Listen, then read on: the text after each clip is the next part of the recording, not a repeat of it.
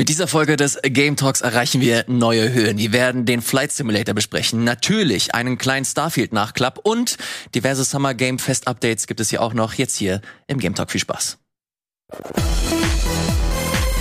Moin Moin, hallo und herzlich willkommen zu einer neuen Ausgabe des Game Talks. Hallo liebe Leute, wie geht es euch? hallo lieber Ilias, sehr gut. Und dir? Ganz gut soweit. Ich äh, verzichte mal darauf, monothematisch die Silben so rauszuhauen, aber äh, entspannt, ein bisschen heiß hier im Studio. Ja, ja. langsam wird's schwitzig. Fühlt sich, fühlt sich fast wie in der Heimat an. Mutig, dass du hier mit dem Pulli herkommst ja, ins Studio. Bei mir, bei mir ist so, bei wenn es Richtung 30 Grad geht, dann friere ich nur ein bisschen. Ah ja. ja. So ist es leider von der Genetik her aus. Äh, nichtsdestotrotz Nichtsdestotrotz äh, bin ich äh, hocherfreut und äh, bereit, äh, bereiter denn je, heute über Spiele hier im Game Talk sprechen zu können. Oh, jetzt habe ich es auch gemacht. das ist sehr gut, das freut mich. Äh, vor allem freut mich der Blick auf unsere Themenliste. Ich habe ja ganz kurz einen kleinen Ausblick gegeben. Wir werden den Flight Simulator äh, besprechen und es gibt keine Folge des Game Talks, wo wir den Flight Simulator besprechen und Valentin nicht mit dabei ist. Hallo lieber Valentin nochmal an dieser Stelle und Gregor ist natürlich auch wieder mit am Start mit diversen Themen rund um das Summer Game Fest. Du hast hier nämlich noch ein paar kleine Demos angeschaut. Ich habe sau viel gezockt. Ausnahmsweise mal. Also, ich, ich also noch mehr als sonst. Ja, naja, man muss auch sehen, je nachdem, was äh, wir natürlich, äh, wie wir unsere Zeit verbringen, mit welchen Spielen wir Natürlich, zocken. natürlich. Und ähm, jetzt äh, durch das Summer Game Fest, äh, es gibt ja fast jedes Jahr, vielleicht sogar mehrfach im Jahr, ich habe es nicht so richtig im Blick bei Steam ja die Möglichkeit, dass es solche Demo-Wochen gibt. Na, viele der Titel, die schon vorgestellt wurden vom Summer Game Fest, konnte man jetzt schon in limitierten Demos spielen. Und ich habe mir da etliche Sachen angeguckt, inklusive ein paar äh, Konsolentitel, die äh, in den nächsten Wochen erscheinen werden. Mhm. Dazu haben wir noch einen kleinen äh, Nachklapp rund um Square Enix. Da gab es die große Final Fantasy VII äh, Celebration oder es war das war ein Anniversary Stream, das oder? War 25 Jahre Final Fantasy ja. VII. Und da wurde alles rund um das Thema Final Fantasy besprochen, unter anderem Final Fantasy Rebirth. Stellt sich heraus, Part 2 von Remake. Mhm. Wir haben ein Crisis Core Remake slash Remaster, da sind wir uns noch nicht sicher, können wir gleich nochmal drüber sprechen. Ja. Und dann nochmal Ever Crisis, das ist auch nochmal so ein Ding, wo wir drüber sprechen möchten. Äh, Remake, Remaster, irgendwie nochmal eine, eine 1 zu 1 Übersetzung des PS1-Ding. Lass uns das gleich nochmal ausklabüstern in Ruhe. Ist ja know. wichtig. I don't know. Ich bin mir, ich habe mir ein bisschen, mach mir ein bisschen Sorgen. Ich habe das Gefühl, dass Valentin sich jetzt schon so ins Abseits Nein, geparkt Valentin hat bei mag dem das Thema. Auch. Nee, gar nicht. Ich äh, mag das auch. deswegen, deswegen will ich ihn direkt reinholen wieder in die Sendung und ich möchte starten mit Starfield. Das passt nämlich ganz gut. Du willst nämlich einen kleinen Nachklapp zu dem machen, was wir letzte Woche besprochen haben. Das war nämlich die große Xbox Showcase slash PC Games äh, Show hier bei äh, Game Talk. Da haben wir ganz ausführlich über Starfield äh, gesprochen und unter anderem die These aufgestellt, könnte das ein Stück weit auch ein Klon sein, weil es sehr viele Referenzen zu, zu No Man's Sky gibt. Klon ist natürlich super reißerisch äh, formuliert. Irgendwo hier und da macht das aber vielleicht Sinn, auch in diesem, in diesem Maße zu äh, sprechen. Valentin, du hast dir die Kommentare durchgelesen. Wie hast du dich gefühlt? Ähm, also, ich, ich lese ja immer die Kommentare und äh, ganz das tun wir alle. Eben, ja. und, und meistens ist da sehr, sehr viel dabei, was einem nochmal eine neue Perspektive auf die Sachen gibt und so weiter und so fort. Und das war natürlich auch dieses Mal so. Erstmal vielen Dank dafür, aber ich, ich saß auch ein bisschen Kopfschütteln davor, weil ich konnte nicht glauben, wie die Leute unsere Aussagen so verschieden sehen konnten. Also es ist jetzt nicht so, als hätten die Kommentare als Ganzes unsere Aussagen falsch ähm, gesehen, sondern jeder hat sie einfach aus einem, einem anderen Blickwinkel irgendwie be bewertet und nicht, also viele waren nicht zufrieden. Und ich will das, ich habe das Bedürfnis verspürt, das Ganze nochmal so ein bisschen einzuordnen. Und es passt auch ganz gut dazu, weil wir haben ja ähm, ja den Wissensstand von der E3 quasi besprochen. Und ja. Dann gab's aber noch mal ein Interview äh, mit Todd Howard auf IGN, wo er auf ganz, ganz viele offene Fragen, die wir auch noch hier äh, ja, diskutiert haben, aber auch keine Antworten hatten, da hat er dann drauf geantwortet. Und zwar zum Beispiel auf die Vermutung, die wir auch schon geäußert haben, dass diese Planetenlandung ähm, eben nicht wie in äh, Star Citizen oder No Man's Sky komplett ohne irgendeinen Break passieren. Mhm. Und ähm, das finde ich erstmal aus dem Interview die allerwichtigste Information, weil das haben sich sehr, sehr viele gefragt. Und die Ankündigung, 1000 Planeten hier weiß ich nicht, die, die hat das ganze Blatt nochmal gewendet. Vorher wussten wir ja grundlegend, was auf uns zukommt. Ähm, aber das, danach war ich mir einfach, und ich glaube ganz viele da draußen auch, sich nicht mehr so sicher, was wird denn jetzt da fehlt. Und das hat er eben nochmal ein bisschen konkreter gemacht und es lässt sich zusammenfassend, glaube ich, ganz gut sagen, dass sie schon noch ihr klassisches äh, Bethesda RPG machen wollen. Ähm, aber dass es durchaus sehr, sehr viel Prozent, prozedural generierte Mhm. Inhalte geben wird. Und das finde ich erstmal überhaupt nicht schlimm, weil wenn man so Planeten in so einer Größe irgendwie darstellt, ist das ja irgendwie auch alles gar kein Wunder. Aber ganz viele in den Kommentaren, jetzt komme ich zu meinem eigentlichen Punkt, haben halt sich so ein bisschen darüber aufgeregt, dass wir den Vergleich direkt zu No Man's Sky ziehen. Und das habe ich deshalb nicht so ganz verstanden, als dass wir ja auch nicht sagen, ja, das werden die gleichen Spiele, weil da war oft der Punkt so, ja, aber äh, hier Starfield will doch ein RPG sein und äh, No Man's Sky ist doch gar kein RPG. Das ist natürlich völlig richtig. Trotzdem haben die einfach nicht wegzudiskutierende Parallelen, finde ich, die, allein deshalb muss sich Starfield jetzt den Vergleich Bin ich bei dir. zu No Man's Sky und zu äh, Star Citizen aber auch gefallen lassen, weil das sind nun mal äh, und die Elite Dangerous die einzigen Konkurrenten, die ein Feature haben, wo man nahtlos auf einen Planeten fliegen kann. Sag ich, ich sage euch mal was. Ich bin Shit, jetzt sag Gregor was. Oh, Jetzt, jetzt fuck. sage ich euch mal was. Weil wir haben ja ausführlich drüber diskutiert und mich hat's auch so ein bisschen gewundert, dass die ganzen No Man's Sky und Star Citizen Sachen oder sowas so gekommen sind, weil ich habe die nicht so direkt im Blick immer die Games, das ist ja nicht unbedingt was ist. Ich dachte, ich hätte eigentlich gedacht, dass die Diskussion viel mehr um Mass Effect sich drehen wird, weil das das eheste Beispiel ist, was wir mit Starfield bekommen werden, nur eben von der Bethesda-Seite aus. Äh, Ich bin da bei euch, dass man auch absolut solche Learnings aus großen Space-Simulationen ziehen kann. Warum nicht einen nahtlosen Übergang da reinmachen? Ne? Das gab's ja schon bei oder war das schon bei Elite 2 damals? Ich weiß gar nicht mehr, bei Frontier, ist auch schon Ewigkeiten her. Ähm, also du konntest jeweils schon relativ. doch nicht. Ich, ich habe seit Ewigkeiten die Sachen nicht mehr gespielt. Aber jedenfalls in meinem Kopf war das so eher, ich, ich habe den Trailer gesehen, okay, das ist Fallout im Weltraum in hübscher und mit noch mal ein bisschen mehr. Ähm, und äh, da ist Mass Effect das idealere Beispiel. Und da war es ja auch, weil das Rollenspiel im Vordergrund steht. Okay, es wäre cool, nahtloses, äh, nahtlose Übergänge zu haben, aber eine Animation wird's für mich persönlich dann auch tun. Ich fand's äh, überraschend, dass da überhaupt Spacekämpfe drin sind, äh, weil Ja. das ist auch ein Element, was sie nicht unbedingt dann drin haben müssen. Und ähm, deshalb habe ich so ein bisschen, ein bisschen distanziert gefühlt dann, dann äh, teilgenommen an der Diskussion, weil ich gar nicht so richtig an Star Citizen und äh, an No Man's Sky dachte. Wahrscheinlich, weil das auch einfach Spiele sind, die du jetzt nicht so 100% auf dem auf dem Schirm hast. Also ich habe jetzt No Man's Sky relativ lange gespielt, deswegen war die Parallele relativ schnell da. Haben sich einige Leute auch in den Kommentaren darüber lustig gemacht, ey, äh, ja, was äh, ihr habt ein Problem, dass da Eisen stattfindet. Eisen gibt es überall im Universum.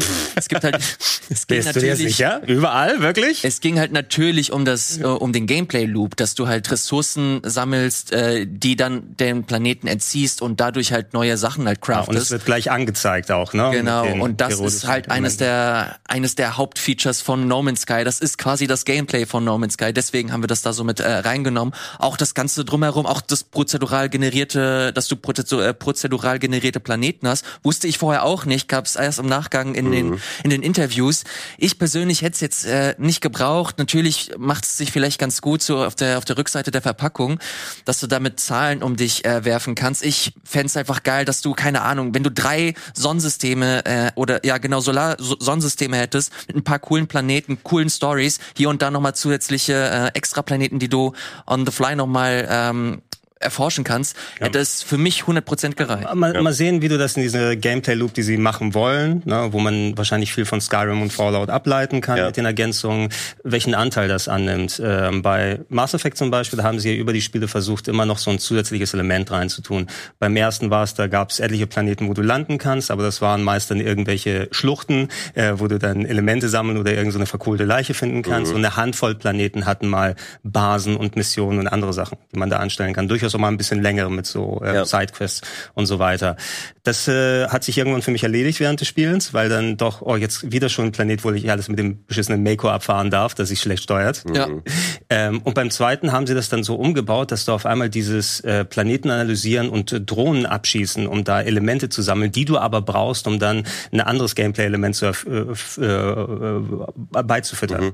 Na, und das war dann mehr so für mich gefühlt, okay, es fühlt sich nach einem größeren Universum an, aber wenn ich bei dem Großteil nur hingehen kann und äh, auf irgendwelche Hotspots klicken und dann launchen Drohne und so weiter, ähm, dann bringt das wirklich für mich was, nur um diese Illusion einer großen, äh, eines großen Universums zu haben. Mal gucken, was es jetzt wirklich bedeutet mit den tausend Sachen. Ja. Möchte ich auf einem prozedural generierten Planeten da landen, um da drei Eisen einzusammeln, um dann mir eine eine neue Treppenstufe zu bauen für mein Raumschiff? Aber das fand ich eben auch ganz schön in dem Interview, das habe ich mir komplett angeguckt. Da war Todd Howard überraschend ehrlich und hat eben auch äh, ist so ein bisschen was von dieser Größe wieder weggenommen, indem er eben auch ganz klar gesagt hat, ja, da sollte man jetzt auch gar nicht so viel von diesen Oberflächen der Planeten erwarten. Das können sehr eintönige Wüstenlandschaften sein und äh, manche der Planeten haben auch im Prinzip gar nichts. Und ähm, da kann man dann vielleicht Ressourcen abbauen oder so. Und als ich das dann gehört habe, natürlich kam dann wieder der No Man's Sky Vergleich, wo ich mir dachte, ja, auch bei No Man's Sky kann ich auf Planeten irgendwelche äh, kleinen Basen bauen, das haben wir auch im Trailer gesehen, dass es äh, bei Starfield auch geht, die dann automatisch irgendwie Kram fördern und sowas. Ähm, könnte also auch ein Element davon sein.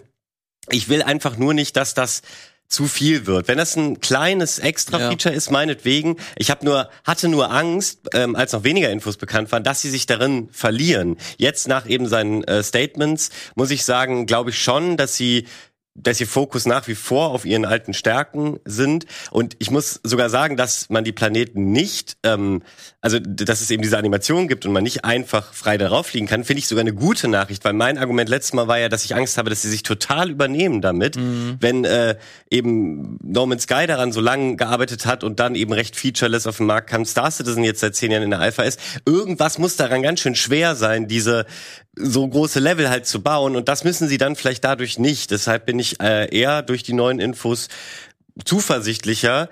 Und ähm, ja, aber dieses mit dem Eisen, was du gerade gesagt hast, war ein super Beispiel für dieses Falschverstehen, so als hätten wir Eisen gefrontet. Darum ging es halt überhaupt nicht.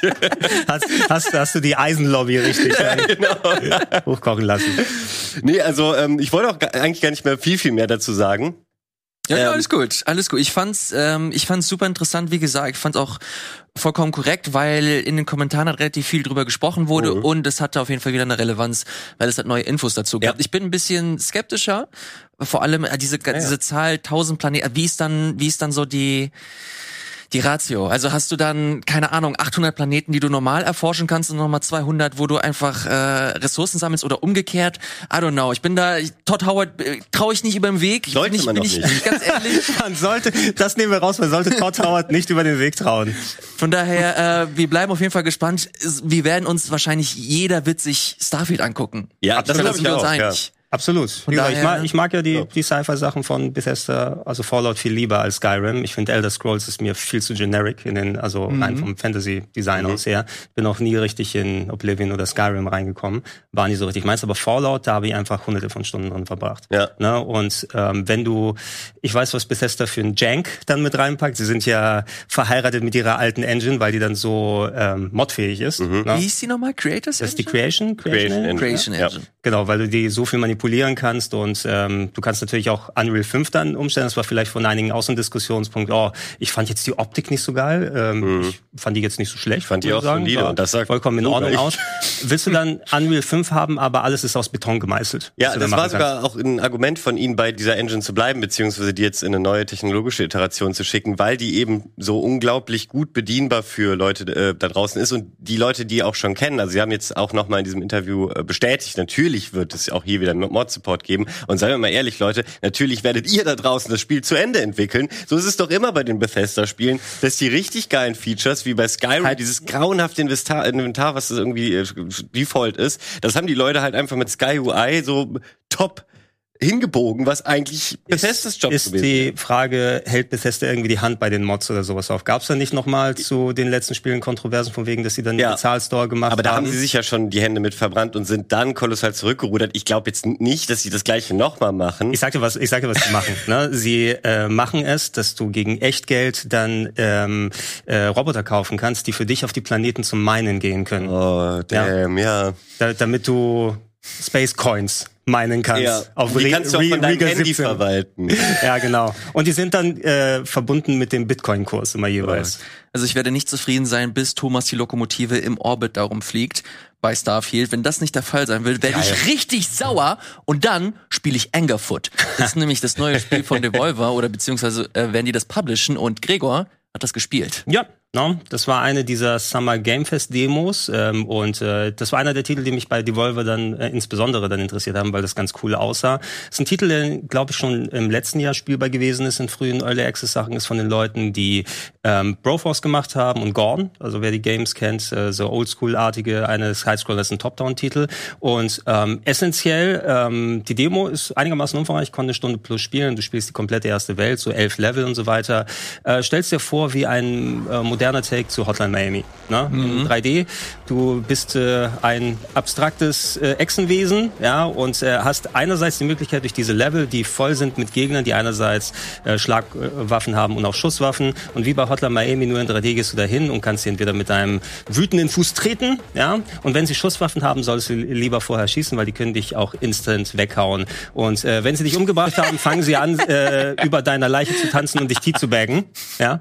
Es gibt nichts beleidigenderes anderes. Also vor allem, weil ähm, es keine Rücksetzpunkte gab innerhalb der Level. Die waren jetzt nicht so ultra lang, aber kurz im letzten Raum gestorben. Ja, und da siehst du nur, wie dein, äh, dein Blickwinkel so, dein, dein Körper sagt leblos zusammen zur Seite und da siehst du noch den Ex-Menschen, wie er dann zu, über dir drüber macht.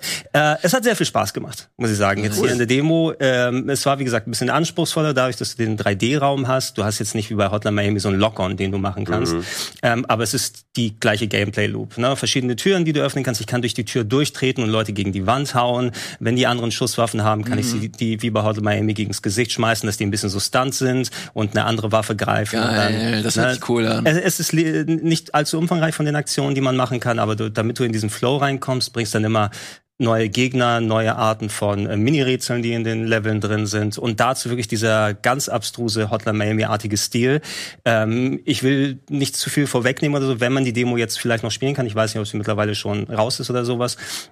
Äh, von den Summer Game Fest Sachen zeitmäßig, äh, aber da gibt's so eine Cutscene nach vier, fünf Leveln und ich dachte, okay, also stylmäßig what the fuck ist das? ne? check, check das gerne mal aus, wenn ihr Hotline Miami und abgedrehte Spiele mögt. Es soll 2023 rauskommen.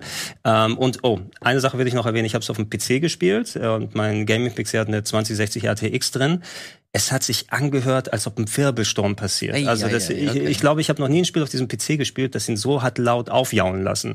Krass. Und das, das würde ich nicht anhand der Optik da sagen, aber vielleicht ja. ist es einfach sehr anspruchsvoll, diesen cell-shading abgedrehten Stil zu machen. Ja, wahrscheinlich ist es auch einfach nicht optimiert und relativ früh in Entwicklung, vor allem wenn es 2023 ja. noch erscheint. Ja äh, kann ich mir vorstellen, dass sie da noch ein bisschen was äh, dran äh, machen werden. Auf jeden Fall sehr cool. Du hast es gerade angesprochen, Gregor. Ähm, Im Rahmen dieses ganzen Summer Game Fests gab es jetzt diese Demo Summer Festival auf Steam, was ich persönlich immer richtig geil finde. Da kann man sich diverse Demos anschauen. Ähm, ich bin leider nicht dazu gekommen, weil ich einfach keine Zeit hatte. Du hast, äh, lieber Gregor, noch ein paar andere Sachen gespielt, dazu kommen wir gleich. Mhm. Vorher möchte ich ein neues Spiel äh, hier vorstellen.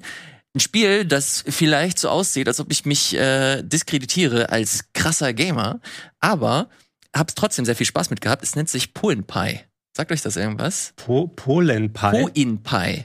Po in Pi. P-O-I-N-P-Y. Das ist ein Mobile Game. Deswegen Ach, Point P. Point P. Ah. Ach so, ja, okay, jetzt verstehe ich, was du Point, meinst. Point Pi oder Point P. ich habe den Hype darum mitbekommen. Ist cool? Es ist unfassbar gut. Was ist dieses Spiel? Dieses Spiel kommt von Ojiro Fumoto. Er hat äh, Downwell entwickelt. Ich weiß nicht, ob euch das noch was sagt. Das war auch ein Spiel, das vor ein paar Jahren relativ äh, groß äh, Wirbel gemacht hat, wurde von Devolver gepublished und hat sich dadurch ausgezeichnet, dass du extrem viele schöne Spielmechaniken hast, die gleichzeitig viele verschiedene Probleme gelöst haben. Also dieser Nintendo Way spielt sich ganz gut oder trifft sich ganz gut, weil Ujiro Fumoto dann irgendwann auch für Nintendo gearbeitet hat für ein, zwei Jahre, bis er sich gedacht hat, fuck it, ich mach lieber doch mein eigenes Ding. Point Pie oder Point Pie ist jetzt das nächste Ding gewesen von ihm. Wurde, ähm, keine Ahnung, ich glaube bei der Netflix Geek Show angekündigt, die gab's anscheinend. Mhm. Äh, kann man sich kostenlos runterladen, wenn man einen Netflix-Account hat. Das äh, geht also natürlich in dieses ganze Netflix-Programm. Die wollen ja mehr in Games investieren. Also du brauchst die Netflix-App auf dem Handy und dann da drin oder ist es nee, eine separate App? du brauchst einen Netflix-Account. Also du gehst auf den äh, Apple App Store. Ah, okay. Du musst das halt aber auch wirklich suchen. Du musst den Namen eintippen. Okay. Dann kommt es, dann lädst du es runter, dann öffnest du die App und dann wirst du gefragt, ey, kannst du bitte deine Zugangsdaten von Netflix eingeben? Wenn du das gemacht hast, äh, kannst du es Machen wir beide jetzt hier direkt, ey. Kannst du es dir dann runterladen. Und es sieht es sieht super knuffig aus und auch eher nach so einem Casual-Ding, erinnert so an die 2010er Spiele wie Doodle Jump und so. Aber das Ding spielt sich zum einen so, so unverschämt gut. Und zum anderen hat es auch wieder diese, diese Mechanik, dass du verschiedene Spielprinzipien hast, die mehrere Probleme auf einmal lösen. Du kannst mit dem Jump nicht nur deine, äh, nicht nur an Höhe gewinnen, du kannst dadurch auch äh, ähm, verschiedene Perks sammeln. Dadurch bekommst du neue Fähigkeiten. Mit den Jumps bekommst du auch Gegner bekämpfen. Die können dich wieder nach oben teleportieren. Also du musst halt zusehen, dass du immer nach oben kommst. Du musst verschiedene Früchte einsammeln. Du wirst parallel von so einem Vieh, von so einem Katzenvieh gejagt, das ständig äh, Smoothies haben möchte. Du sammelst Früchte. Diese Früchte, du musst eine bestimmte Kombination sammeln. Daraus machst du Smoothies. Hört sich mega dumm an, wenn ich das hier gerade so erzähle. ich komme mir mega doof vor. Hört, hört sich gerade an, als ob du irgendwelche Board Apes NFTs meinst. Nein, es macht wirklich richtig äh, viel Bock. Da hast du so ein bisschen äh, Zeitmanagement. Du musst zusehen, dass du ähm, innerhalb einer bestimmten Zeitspanne bestimmte Früchte einsammelst, dann diese Smoothies sammelst, das Katzenvieh wieder beruhigt wird für eine bestimmte Zeit. Dann hast du wieder Zeit, wieder nach, äh, weiter nach oben zu kommen. Dein Ziel ist es, Meter nach oben zu machen. Du musst mhm. immer weiter nach oben. Hey, ich hab's runtergeladen. So. Android. Sehr gut. Wische, um zu springen. Das sah so aus wie Icy Tower Ja, mit ganz Tower. vielen weiteren Ja. Gadgets und Kniffen Ja, irgendwie. ja, das, das, Das, das, mich hat's direkt angemacht, muss das, ich sagen. das, äh, den, den Vergleich mag ich. Und das Spiel an sich, wie gesagt, ist halt wirklich ein schönes Ding. Vor allem, wenn ihr einen Netflix-Account habt, kostet das nix. Ladet es euch einfach runter, wenn es, wenn ihr euch wenn es euch nicht antört oder ihr keinen Bock drauf habt, löscht es einfach direkt wieder. Ich als Nintendo-Fan, der halt dieses dieses schön durchdesignte Spiel mag und auch auf den Fokus auf schönes Gameplay, das fühlt sich einfach richtig geil an, da zu wischen Ja. und hier, dann hast du deine Power-Ups und dann kannst du zusehen, dass du halt deine Kettenreaktion auslöst, kostet, äh, du hast keine Ingame-Currency oder so, du hast nix, Cool. kein, kein Ingame Dann machen Mobile Games plötzlich nämlich wieder Spaß. Ja, das sowas gar ich nicht hab's, ich hab's durchgespielt. So Hammer, viel Bock okay, hat es cool. gemacht. Und das ist halt auch so ein Ding, es ist auch irgendwann zu Ende und lockt dich dann nicht nochmal mit zusätzlichen Inhaltspaketen oder Ja. so. Das ist ein geiles gut. Ding, ohne Scheiß. Guckt es, äh, guckt es euch an. Ich muss sagen, äh, ich habe gerade mal den Weg gecheckt, weil in der Netflix App ist mir schon seit längerer Zeit ein äh, Games-Reiter aufgefallen. Ach, Man kann es auch direkt in der Netflix-App beziehen, offensichtlich. Okay, das habe ich nämlich, äh, als das angekündigt wurde, war ich im ICE und habe dann wirklich direkt die Netflix-App gecheckt, wo, konnte das nicht finden, dann musste ich googeln und dann wurde mir dieser Workaround gezeigt, dass ich dann über den App Store gehe, das dann suche, runterlade und dann meine Netflix-Daten eingebe. Während du das erzählt hast, ist einiges passiert, weil ich habe mal auf Spiel herunterladen gedrückt und dann schickt er mich nur in den Play Store. ah, okay. Ah, Also doch klar. nicht. Here we go. Ja, in, im Google Play Store, ja, geht's auch genauso. Ja. Nice. So, das soll's äh, tatsächlich äh, dazu äh, gewesen Netter sein. Tipp, ich werde mir das auch runterladen. Geil, das äh, freut mich. Sagt dann sehr gerne Bescheid, ob es dir gefallen hat oder nicht. Und ihr da draußen auch gerne in die Kommentare. Gleiches gilt auch für Teenage Mutant Ninja Turtles. Das ist nämlich unser nächstes Thema. Habe ich auch gespielt. Ich weiß aber, dass Gregor es auch gespielt hat. Ja, Deswegen die, gebe die, ich dir Demo, hat- die Demo hatte ich gespielt, aber jetzt noch nicht die Zeit gefunden, mit den Steam-Demos jetzt in die finale Version reinzuschauen. Da kann ich gleich was zu sagen. Wir wollen das eh demnächst äh, vielleicht noch mal so im Speedrandale ähm, Kontext äh, vielleicht noch mal gemeinsam trainieren und machen und da will ich es dann in Ruhe dann äh, zocken, wenn es soweit ist. Aber ich hatte die Demo gespielt, die ersten zwei Level, und die haben mir sehr viel Spaß gemacht. Es sah sehr cool aus und es hat sich vor allem auch schön fluffig gespielt für so ein Beat'em. Also manche dieser retro Beat'em-Ups können auch ein bisschen anstrengend sein, wenn ihr Streets of Rage 4 gespielt habt. Ihr müsst schon da eingehen darauf, wie hart die Gegner teilweise sind. Äh, hier hatte ich auf dem Standard-Schwierigkeitsgrad das Gefühl, dass es äh, sie wirklich gut spielt, toll ausschaut und vollgepackt ist mit äh, Hommagen und äh, Ja. Gags und Ideen und einfach, sie haben den Style richtig gut hinbekommen. Absolut. Ich habe es mit äh, Wirt lustigerweise im Stream durchgespielt und Leute, wir hatten eine richtig gute Zeit. Das hat wirklich einfach unheimlich äh, viel Spaß gemacht. Wer warst du? Bitte? Wer, welchen Charakter? Ich war, wie heißt er denn nochmal? Mikey. Michelangelo. Ja, der mit den, Der Chokus, Chiki Chakus. genau, der so schön tanzt. Ich glaube, kann, haben er- kann er aber, einen Suplex machen? Einer von denen kann einen Suplex machen. ich glaube, alle können den. ja. Beinahe einer nur. Bist du sicher? Nee. Was äh, ich noch ganz interessant fand, ist, dass du, wir haben irgendwann durchgewechselt und während du durchwechselst, nimmst du deine Erfahrungspunkte nicht mit. Du kannst die Ah. Turtles jeweils aufleveln. Und das war jetzt bei Streets of Rage 4, das war auch das letzte große Ding von demselben Publisher. Da war das nicht so, da konntest du halt einfach deine Charaktere munter durchwechseln und du hattest deine Base-Fähigkeiten. Hier ist das so, dass du je nach Spiel f- sammelst du Punkte, diese Punkte kannst du investieren, um die Turtles halt weiterzuentwickeln und dann können sie halt so bestimmte äh, Special Moves freischalten. Und als wir währenddessen durchgeschaltet haben, also im Spiel selbst, haben wir dann wieder einen Charakter bekommen, der auf Null ist. Dadurch wurde das also wieder so ein bisschen schwieriger und hat sich insgesamt ein bisschen weird angefühlt, fand ich. Hat uns so ein bisschen aus dem Flow äh, rausgezogen, aber insgesamt war das ähm, halb so halb so schlimm, weil das Spiel an sich vor allem auf dem Standardschwierigkeitsgrad eigentlich einen relativ schönen Kompromiss findet, ist nicht super schwer, aber auch gleichzeitig fordernd. Du hast super viele Hommagen. Ich habe den SNES Teil nicht gespielt. Wird ist komplett abgedreht, weil er großer Fan ist anscheinend und da eine Hommage nach der anderen gefunden hat. Also viel Fanservice ist da wahrscheinlich auch drin und selbst ich als jemand, der jetzt nicht großartig äh, bandelt mit den Turtles oder mit dem Hauptspiel, es war einfach eine Wonne, das zu spielen, weil es sowohl musikalisch, optisch, spielerisch einfach geil. Gibt es für den 20 oder im Game Pass? Oder im Game Pass, ne? Ist auch, äh, also kann man fast schon erwarten, dass solche das wäre auch ein Titel, den sich viele einfach dann auch direkt gekauft haben. Was ist der Standardpreis? 16,99 würde ich jetzt sagen. Ich bin mir nicht ganz sicher. Für den Game Pass? Nee, für das Spiel sonst. Äh, 22 Euro. Ist es 22? Ja, ja. Okay. Ja, ja. ja, aber das wäre auch was, was man sich für, also ich hätte auch das dafür ausgegeben. Ja, um ja absolut, das ist es auf jeden Fall wert. Und ist trotzdem im Game Pass drin, ne? Ja. War das jetzt der Switch oder PC-Preis oder ist der gleich? Der ist überall gleich, wenn Ach, ich mich cool, nicht irre. Okay. Ich glaube, hier und da gab es auch einen Rabatt äh, zu, zum Launch, mhm. aber gibt es für den PC, für die Switch, für den für die PlayStation und für die Xbox. Weil ich habe mir jetzt eine Switch gekauft und ich äh, suche eigentlich solche kleinen Spiele dafür. Mhm. Und das wäre mal was, das würde ich mir dafür freuen. Ja, auf jeden Fall. Weil das wäre, also vor allem, wenn du jemanden hast, äh, mit dem du das im Koop zockst. Genau, ja. Das macht richtig, richtig Laune. Vor allem dafür ist die Switch eine Top-Konsole, ja. die mal wohin mitzunehmen, wo jemand Absolut. dann einen Fernseher hat, aber vielleicht keine Konsole, dann zocken wir das da. Ja. Also das macht für mich mal richtig Sinn, weil ich muss ganz ehrlich sagen, ich habe es jetzt seit einem Monat und ich war einmal im Urlaub und dachte, ich zock da ganz viel. Dann habe ich blöderweise fast nur gelesen und ich habe diese Switch. Oh, schäm so, dich, du Nerd. Ja, ich habe jetzt 20 Minuten in total benutzt oder so. Es geht mir aber super ähnlich auf Reisen. Ne? Ich bereite ja. die Switch vor und oh, ich habe schon lange äh, äh, 3DS nicht mehr gespielt oder sowas. Ne? Alles bereit. Und dann, ja, jetzt sitze ich hier im Flug. Mm. Schöne Gardinen.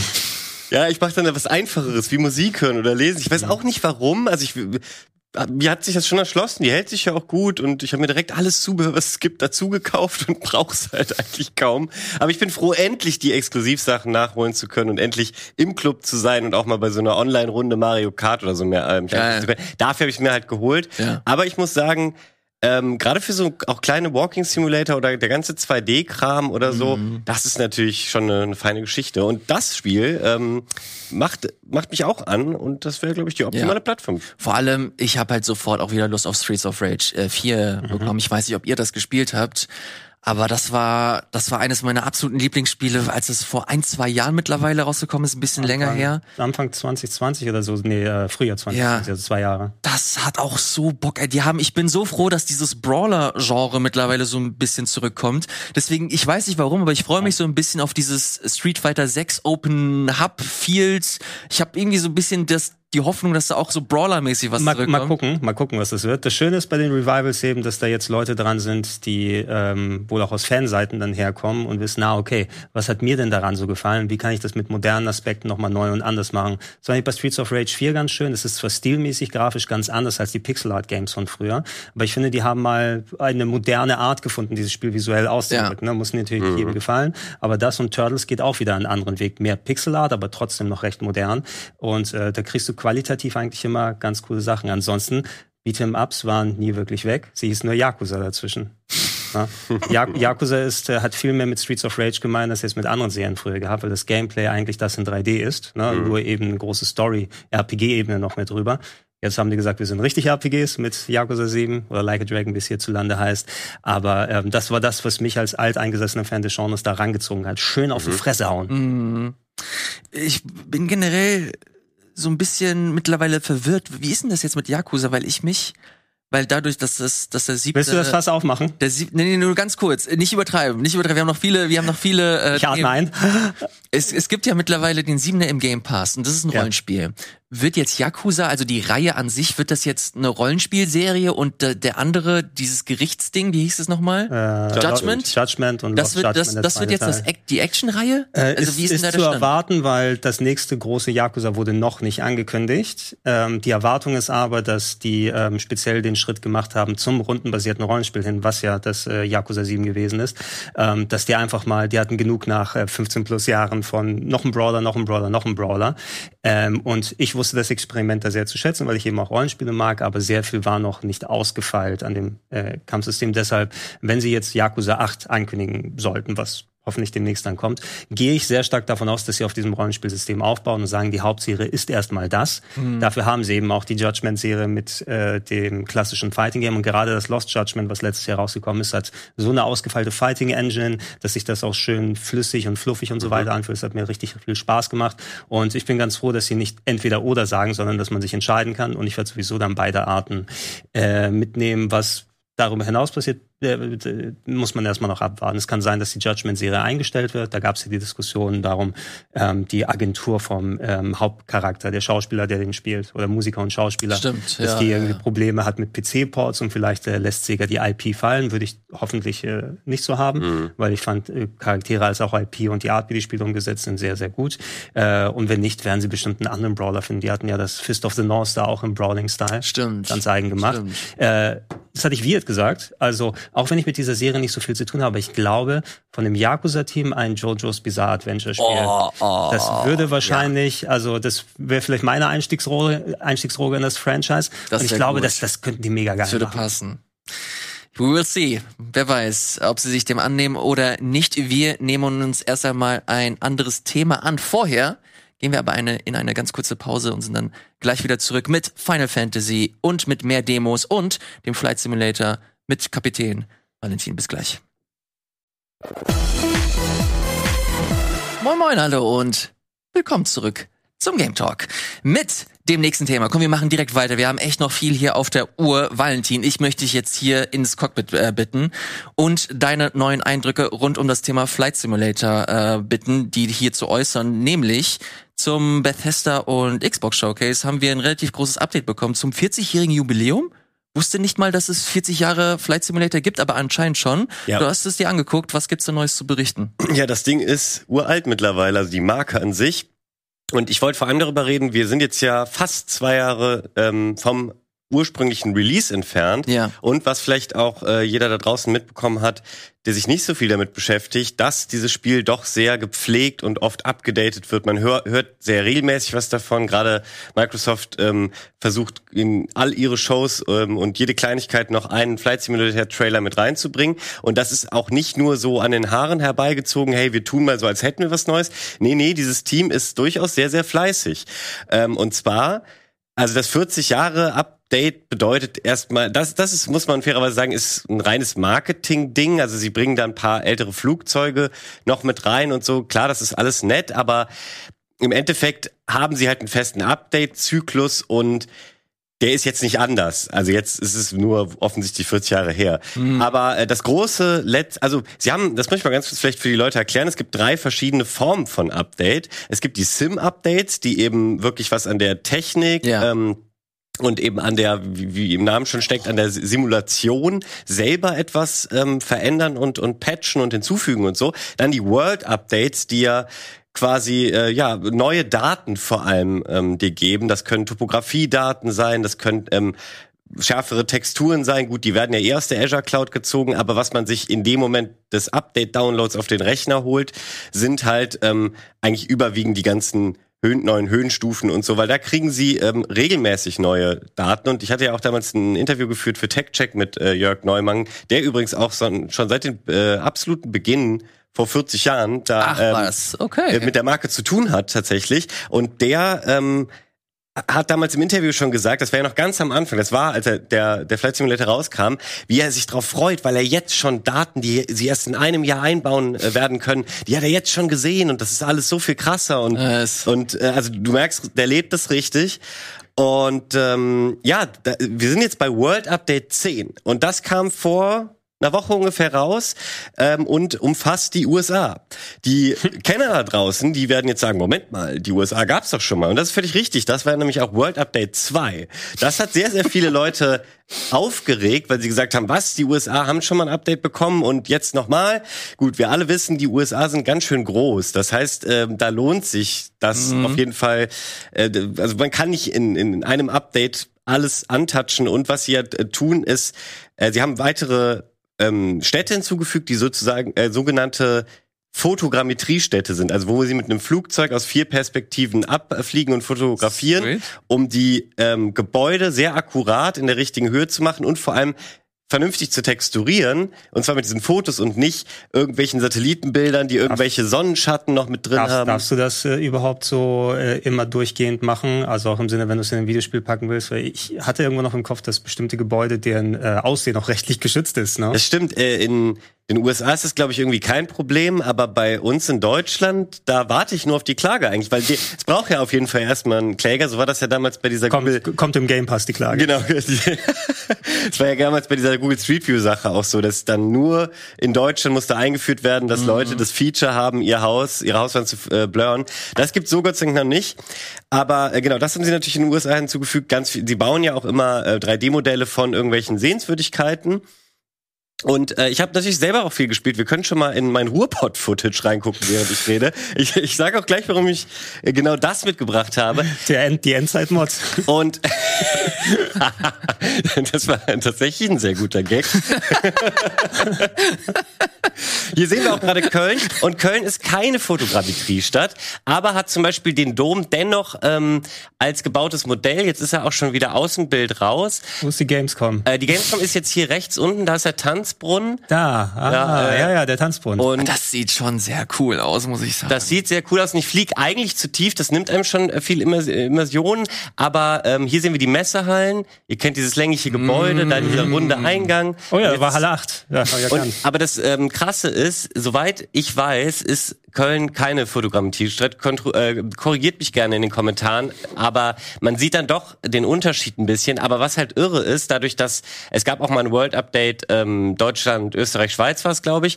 Und dadurch, dass sie aber so viel detailliertere Satellitenbilder bekommen und auch hier sehen wir zum Beispiel, wer ähm, Köln kennt, die Leverkusener Brücke hat leider einen Baufehler und hat damals den falschen Stahl benutzt. Deswegen wird links daneben jetzt gerade die neue gebaut. ähm, und die sieht man hier schon. Was ich damit, äh, warum ich das zeige, ist halt vor allem, weil sie sehr aktuelle Satellitendaten teilweise mittlerweile haben.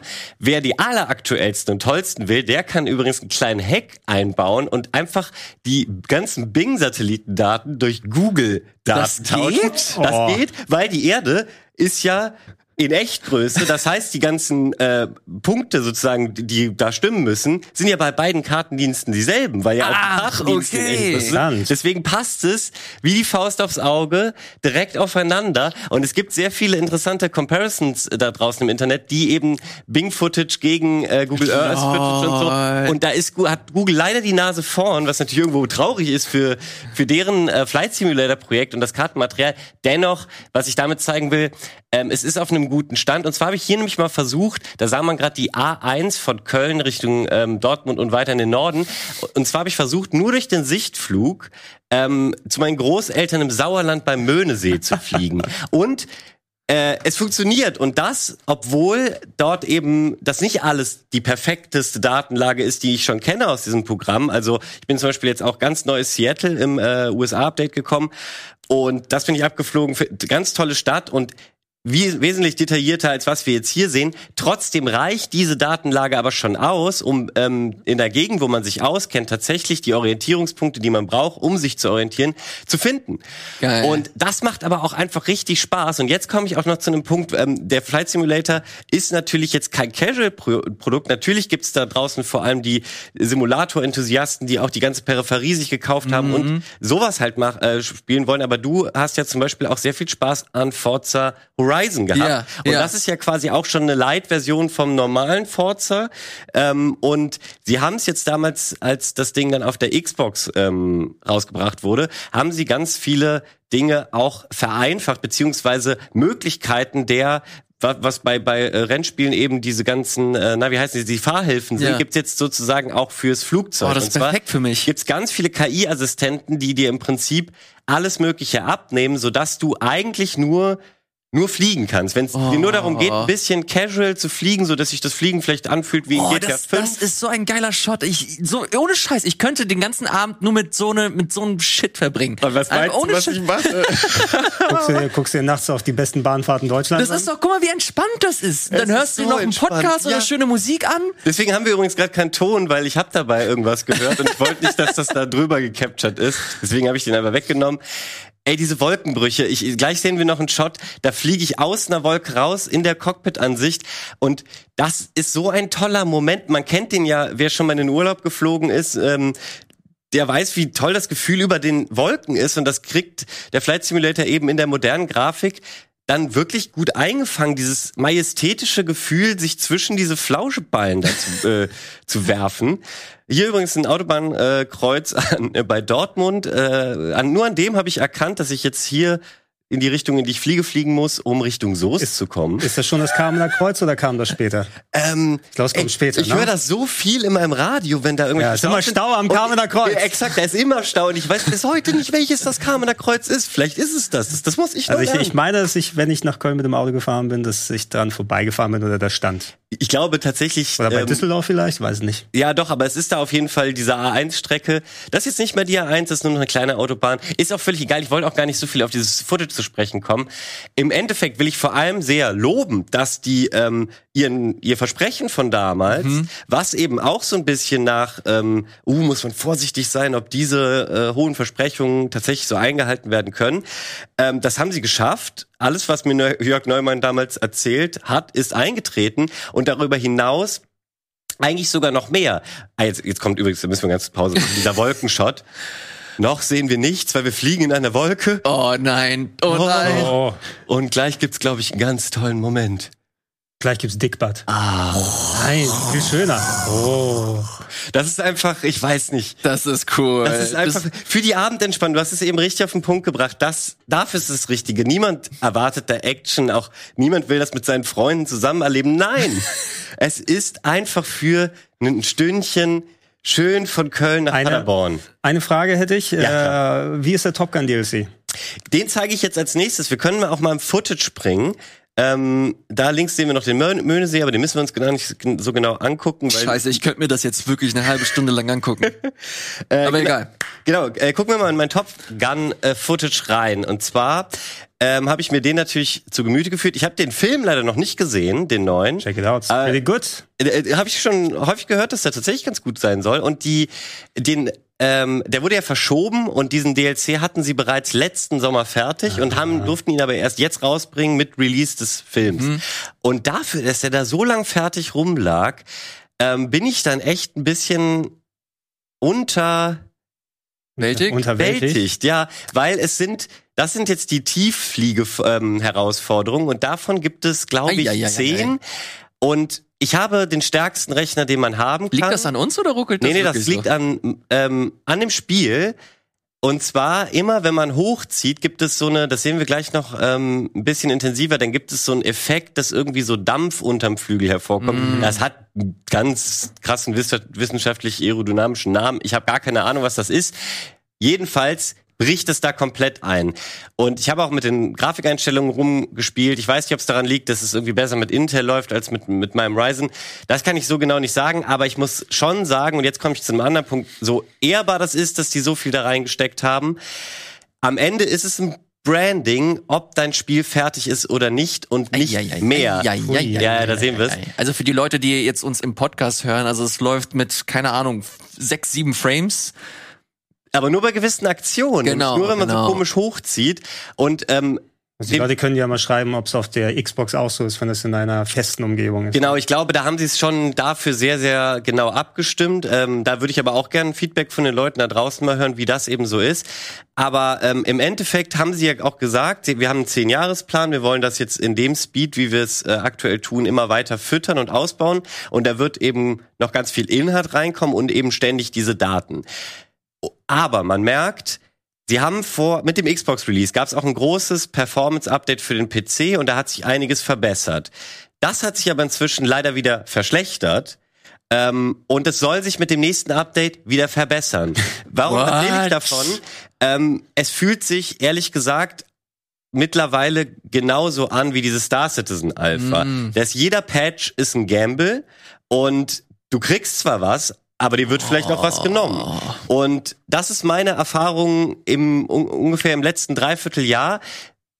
Und das Ding ist, ich bin da ein bisschen mehr pisst, weil die sich eher als fertiges Spiel verkaufen, was dir ständig was schenkt.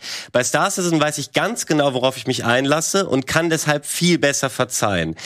Ähm, und was ich, warum ich das überhaupt miteinander vergleiche, ist, dass ich merke, ich habe einfach zwei unfertige Spiele, die ich liebe, und über das eine wird richtig hart geurteilt, weil weil es diese Alpha ist, die auch ein Betrug sein könnte und pipapo. Und das wird einfach ähm, genommen, wie es ist, weil es sich den, selber den Stempel ich bin veröffentlicht aufgedrückt hat.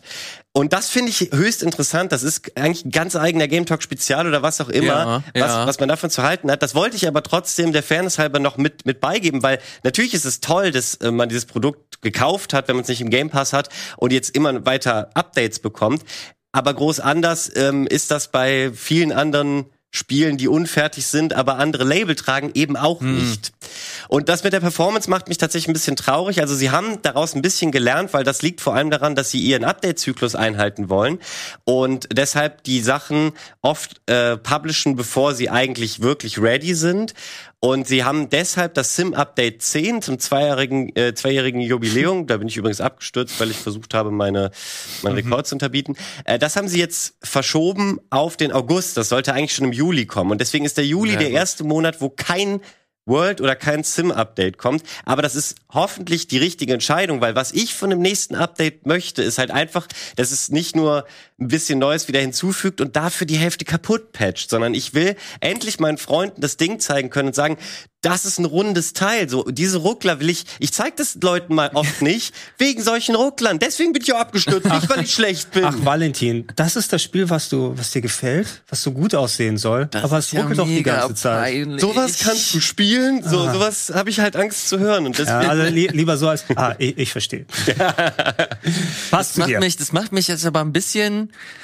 Äh, es macht mir so ein bisschen Sorgen, weil ich mir das, ich bin kein großer PC-Spieler. Ja. Äh, wenn ich, ich habe mir das tatsächlich, das ist jetzt nicht abgesprochen, ich habe mir das letzte Woche Hammer. ähm, auf der für die Series X das untergeladen. freut mich sehr. Ähm, ich habe es mir noch nicht angeguckt, weil man hat dann doch sehr großen Respekt davor und ich habe Angst, dass es mich komplett überrollt, einfach mit Features und so weiter und so fort. Aber wenn du jetzt schon davon berichtest, dass es auf dem PC schon Schwierigkeiten hat, weiß ich nicht, wie es auf der Series X Ja, laufen wie wird. gesagt, na, also das müssen wir wirklich mal ausprobieren. Ich habe mich jetzt nicht getraut, das nochmal runterzuladen. Ich habe die 200 Gig oder wie viel Eben, das wahrscheinlich ist halt auch sau 170 groß, sind ne? Ja, aber ich, ich könnte mir vorstellen, wegen kontrollierter Umgebung und exakt gleichen Specs überall, dass die es vielleicht potenziell ein bisschen besser optimieren können. Ähm, Wir können einmal schon mal ins letzte Footage bringen, weil wir müssen jetzt auch langsam Ja. weiter Ja. im Text. der DLC sieht auch vergleichsweise unspannend aus. Das ist also direkt aus dem Film, dass man so Tiefflüge machen muss. Das ist Mhm. die Hauptmission, die man da anstellen will. Aber anscheinend haben die nur abgesteckte Areale und dann sagen, man fliegt mit dem Düsenjet ganz schnell am Boden. Ne? Ja. Ansonsten ist da nicht viel. Genau, und dann gibt's hier noch dieses Darkstar ähm, experimentelle Navy-Flugzeug, welches ich, ich bin zu wenig in der Szene drin, als dass ich sagen kann, äh, kann das existiert wirklich oder so. Tarnkappenbombe, ne? Ähm, ja, es ist irgendwie so, es sieht zumindest so aus. Es kann auf jeden Fall Überschall und bis zu Macht 10 fliegen und man kann damit eben, das ist auch Teil des Top, Top Gun DLCs, einen so gesagt äh, Stratosphärenflug machen. Der, und der, warum An, ich der Anfang des Films. Macht 10, macht 10 durchbrechen. interessant. Oder okay, war das es Macht hängt 10? also ich glaube, Macht 10 Okay, war's. cool. Also, dass das auch noch einen Zusammenhang hat, äh, freut mich. Was aber äh, technisch vor allem äh, beeindruckend daran ist, dass man Geschwindigkeiten erreicht, wo die äh, Sim vorher also die, die gar nicht gingen, aber auch, du konntest schon immer so eine freie Kamera im Developer-Modus triggern und wenn du da eine gewisse Geschwindigkeit übertreten hast, dann ruckelte sich das ein Ast ab, weil der mit dem Datenstream Ja, nicht genau. hinterherkam. Aber das haben sie irgendwie gefixt, weil das hier, das läuft relativ flüssig. Du hast zwar kurze, das sehen wir auch im Footage, äh, mal so ein Mini-Dips, aber nicht so was Schlimmes, wie wir es eben gesehen haben, sondern das hat schon äh, meistens seine stable 30 Frames okay. und erreicht halt Geschwindigkeiten. Wir sehen es hier ganz gut an dem Ja. Wolkenvergleich, deswegen habe ich es reingeschnitten, wie schnell die Szenerie an dir vorbeizieht. Und das ist ganz schön cool. Und vor allem haben sie, äh, das ist auch noch anders als zum Release damals, endlich den Planeten sozusagen als Kugel auch. Also Mhm. du kannst, vorher, wenn du ganz hochgeflogen bist mit der Developer Cam, Oh, du siehst die Krümmung. hattest du, genau, dann hattest du so einen komischen, ähm, das kennt man, wenn man früher gecheatet hat äh, in irgendwelchen alten Spielen und dann durch die Wand geflogen ist, Ja. dieser Repeating-Effekt. So, den hattest du da halt auch. Und das haben sie jetzt so hingekriegt, dass du wirklich schön die Sterne siehst, den und und das war direkt natürlich wieder bei mir auch der Star Citizen Vergleich. Ach ja, okay. und das, schon aber das cool. ist das ist sehr ähnlich. Also die Kannst du nahtlos auf dem Mond landen? leider Ja, noch oh, nicht. ohne- ohne Sequenz. Wer weiß, wann sie das machen, aber mit nahtlos und so ähm, zeigen sie hier schon ordentlich, lassen sie die Muskeln spielen. Boah, das NASA-Update. Ja, irgendwann wird es vielleicht kommen. Und äh, das ist ja auch recht beeindruckend. In VR. Dieses Ding hat nämlich zwei Engines, also eine, die du nur zum zum Beschleunigen auf äh, so eine Höhe bekommst, dann schaltest du die aus und schaltest andere ein, um irgendwie schneller zu fliegen. Ich weiß gar nicht, was damit abgeht, aber es hat mir großen Spaß gemacht. Und toll, guckt euch das an. Ja, ja. Alle Flat Earthler da draußen. Ihr seid hiermit ja. hiermit. Microsoft hatte Bing, das ist Bing gesichert, ja? Ja, genau. Damit ist die runde Erde bewiesen. Ja. Ich weiß nicht, ob es im Podcast so gut rüberkommt. Äh, guckt es euch sehr gerne noch mal im Video an. Wir haben ja immer Ja, äh, das die, die, die Timestamps. Ah, sehr cool. Äh, das sieht schon, das sieht schon sehr äh, beeindruckend aus. Äh, vielen, vielen Dank, Valentin, dass du das äh, mitgebracht hast. Du hast mir auf jeden Fall nur noch mehr Lust gemacht, dir Ja, das Probier es unbedingt mal aus auf der-. Xbox und gib mir dann auch gerne mal äh, Ja. ein Feedback irgendwie, wie das da läuft Ich- und wie es dir Spaß gemacht Ich hat. hab's mir, ich hab's mir damals, als es rausgekommen ist, habe ich mir für den PC geholt sogar. Oh. Aber mein PC war sowas von überfordert. Ja, also, da hat er ja gar kein Land gesehen. Deswegen hab ich mir, okay, fuck it. Versteh Irgendwann habe ich einen geilen PC, hat sich nie bewahrheitet. Jetzt habe ich aber die Konsole zu Hause und sie ist jetzt mittlerweile, oder das Spiel ist optimiert für die Konsole, deswegen will ich den neuen Versuch wagen. Äh, ich habe ein bisschen Sorge, dass das mit dem Controller ein bisschen weird sein wird, aber äh, wenn es mir wirklich so viel Spaß macht, ich sehe mich in den Abenden durch die Wolken fliegen und dann hole ich mir vielleicht sogar so ein Plastikding, who knows. Ja. Äh, ich habe auf jeden Fall Wie gesagt, ein Lust. Kollege von mir hat sich richtig so ein großes, so eine Apparatur geholt und macht da äh, Linienflüge, glaube ich, nach und solche Sachen. Also der hat sehr viel Spaß daran. Habe ich jetzt auch mal gemacht, die Linie. Ähm, wenn tatsächlich diese angedachte Nintendo Direct in ein paar Wochen kommen soll, das wurde ja jetzt, bevor wir die Aufnahme gemacht haben, eine für den Mittwoch angekündigt mit Xenoblade 3. Ja. Ähm, sehr kurzfristig äh, am Nachmittag, aber vielleicht gibt's noch eine richtige Direct, dann noch im Hinten dran. Äh, Nintendo, gib mir endlich Pilot Wings für die Switch. Und mach, machet mal. Das wäre cool. Endlich mal was Gutes von euch. Verdammt nochmal. Naja, der eine oder andere würde sagen, Fire Emblem wäre ganz gut. Äh, da scheinen sich so ein bisschen andere. die Geister. Wir wissen, wir wissen auf jeden Fall, dass es ein neues Fire Emblem äh, geben wird von Nintendo. Kein klassisches äh, Strategiespiel, sondern vielmehr ein Muso. Und Gregor hat sich die Demo dazu angeguckt. Genau, der Name impliziert es ja schon Warriors da drin, also von äh, Koei Tecmo und wie heißen die Omega Force, glaube ich, das Team, das immer diese Massenschlacht-Games macht. Und ähm, die sind ja nicht nur bei Dynasty Warriors vorhanden, sondern werden ja auf x-fach Franchises drum gemacht. Es gab schon ein Fire Emblem Warriors 2017, damals auf Switch und dem New Nintendo 3DS Ja. rausgekommen, ähm, wo du eben, ja, das ja eh so eine Kriegsthematik hat, anstatt rundbasiert Strategie zu machen, läufst du jetzt hier herum in Echtzeit und haust alles weg. Die Story ist auf äh, Fire Emblem Three Houses äh, angelegt als Parallelgeschichte. Also Three Houses war das äh, letzte große RPG, das Strategie-RPG, was rausgekommen ist. Und hier ist so eine alternative Geschichte, spielt wohl zu Anfang. Du triffst die drei Protagonisten ähm, mit deinem selbstverstellten Charakter und äh, gehst mit denen in den Kampf durch. Wie man sieht, große Massenschlachten und riesige Gegner, die man weghauen kann. Man kann auch die äh, Protagonisten aus Three Houses spielen, also man kann die Charaktere durchwechseln. Ähm, das kommt, äh, wenn wir es gerade aufnehmen, hier nächste Woche, glaube ich, raus offiziell. Eine Demo gab es jetzt schon und die habe ich dann gespielt, auch so knapp eine Stunde plus, wo man die ausprobieren kann. Im ersten Moment dachte ich, oh, sieht eigentlich ganz nett aus, ne? weil von wegen, ich hätte mal wieder Bock, ich mochte Three Houses sehr gerne, mal wieder in das Universum da absteigen und mehr da anstellen. Aber ich bin einfach kein Musu-Spieler, kein äh, Warrior-Spieler, weil es ist schon relativ uniform. Du kommst dann wieder in deine Locations, äh, wo du diese einzelnen Inseln hast, wo massenhaft, massenhaft Gegner rauskommen oder irgendwelche Spawnpunkte du verteidigen musst oder was auch immer da passiert. Ähm, also es ist immer schön hingehen, Kombos äh, weghauen. Ähm, es gibt so eine Strategiekomponente. Vielleicht war die im ersten Fire Emblem Warriors schon drin, aber es Ja, ist ja, schon fünf Jahre her. da auf jeden Fall dass du auf der. Karte da noch Einheiten so ein bisschen das Gefühl geben Ja. soll, dass du Einheiten sagen kannst, hey, diese Einheit, geh mal bitte dahin und kümmere dich äh, autark um die andere gegnerische Einheit. Und es gibt wieder das äh, Waffendreieck, das klassische, Mhm. wo du sagen kannst, hey, okay, dann Lanzen gegen fliegende Gegner, nee, Bogen gegen fliegende Gegner war Ja. und so weiter und so fort, wo du auch drauf achten kannst. Mhm. Ähm, Performance ist, naja, es ist eine Switch, ne? muss man sagen. Es ist, glaube ich, eine Unlock-Framerate, die dann meist so zwischen 30 und plus minus da schwankt. Ne? Also Ja. Frame Pacing, also wie äh, weich die Grafik sich dann drehen kann, ob sie dann haken bleibt oder nicht. Die hakt schon einigermaßen, wenn man so rumdreht. Man muss sich also damit arrangieren. Ansonsten aber ist es vielleicht eine schöne Erweiterung für Leute, die gerne mehr aus dem Universum haben wollen.